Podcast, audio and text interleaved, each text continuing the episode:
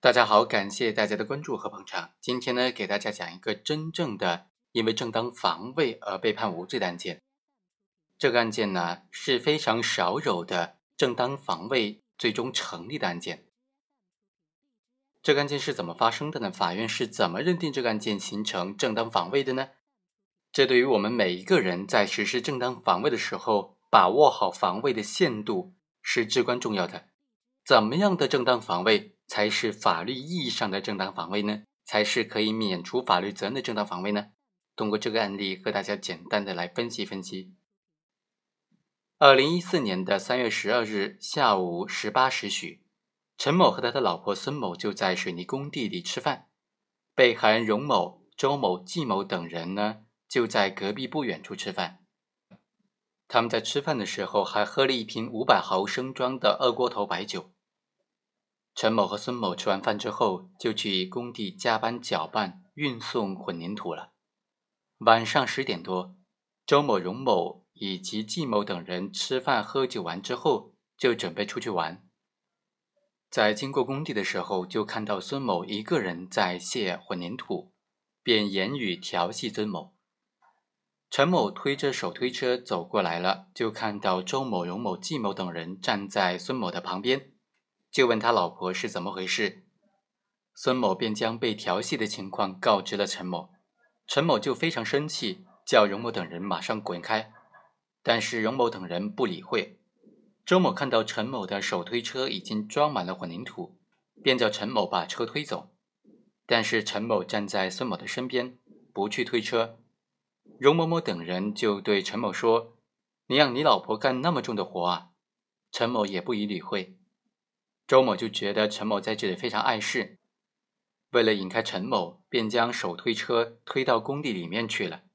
周某返回之后，用手摸了一下孙某的大腿，她的老公陈某肯定就不干了，于是就挺身而出。季某某就问陈某想干什么，陈某没有说话。周某也问他：“你究竟想干什么？想不想打架呀？”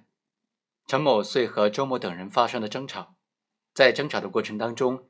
荣某等人，其中有一个人对陈某说：“你今天走不了了，你们俩都走不了了。”周某于是冲上去打陈某，陈某也还击，冲上去打周某。孙某从不远处跑过来，站在刘某的中间，将两个人架开。周某从工地上拿起了一把铁铲，冲向了陈某，但是被孙某拦住了。周某就把铁铲扔了，空手冲向了陈某。但是周某、荣某和季某三个人先后冲过来，对陈某进行拳打脚踢。陈某边退边用拳脚进行还击。紧接着，荣某、季某从旁边捡起了两根钢管，冲上去打陈某。期间，季某某要冲上去打陈某的时候，被孙某给抱住。但是季某一直都挣扎着往前冲。当他和刘某挪动身体，挪动到陈某身旁的时候，季某某就将刘某摔倒在地，并用钢管朝着陈某的头打去。因为陈某戴着一个黄色的安全帽，钢管就顺势滑落，打到了陈某的左臂上。在这个过程当中，陈某半蹲着，用左手护住孙某，右手则拿出了随身携带的一把折叠式的水果单刀进行乱挥乱捅，最终导致了荣某、周某、季某、刘某等人受伤。被闻讯赶来的工友救起，最终经过鉴定，荣某某因为动静脉的断裂导致失血性休克死亡，周某是轻伤二级，季某构成轻微伤，陈某自己也构成轻微伤。案发之后，陈某的行为构不构成正当防卫，有没有罪呢？就成为庭审争议的非常大的争议焦点。一审法院就认为，陈某的行为属于为了维护自己的正当权利而进行的正当防卫行为。判决陈某无罪，检察机关就提出抗诉。他认为，被告人陈某显然具有斗殴的故意，而且实施了互殴的行为，不应当认定为正当防卫。对于检察机关的抗诉意见，法院经过审理就认为，首先，关于陈某的行为是否属于互殴行为的问题呢？所谓互殴，是指双方都具有侵害故意的时候实施的这种相互侵害的行为。在主观上，互殴双方都具有侵害他人的故意；在客观上，互殴双方都实施的加害行为，所以互殴双方的行为都属于不法侵害，而并非正当防卫。但是在本案当中，陈某在他的妻子孙某被调戏、被辱骂的情况之下，陈某持刀捅伤了被害人的时候，正是被容某某等人持械殴打的这个紧迫的期间，这符合防卫的起因条件、时间条件、对象条件和主观条件。所以，陈某是被羞辱、被殴打之后，为了维护自己的尊严、保护自己及妻子的人身安全，防止被害人的不法侵害。而被动的进行的这种反击行为，他的行为不属于互殴，不能够认定为具有伤害他人的犯罪故意。第二，关于被害人荣某等人的行为是否属于行凶的问题呢？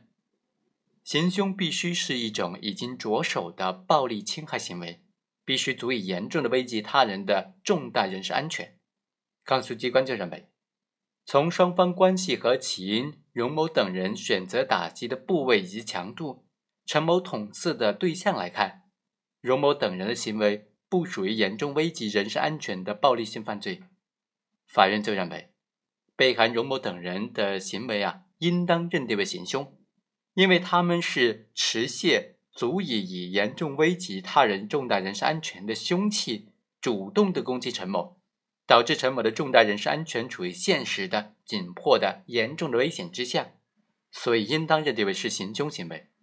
这个时候，陈某为了保护自己和他的妻子重大人身安全，用小刀捅刺划正在围殴他的荣某某等人，这完全就符合特殊防卫的条件了，所以造成人身伤亡的不负刑事责任。最后，法院认为，陈某作为一个男人、一个丈夫，在自己的妻子被调戏、自己被辱骂并且遭到围殴之时。用小刀划刺正在围殴他的容某某等人，符合特殊防卫的条件。虽然导致容某某死亡、周某某轻伤、季某某轻微伤，但依法不负刑事责任。好，以上就是本期的全部内容，我们下期再会。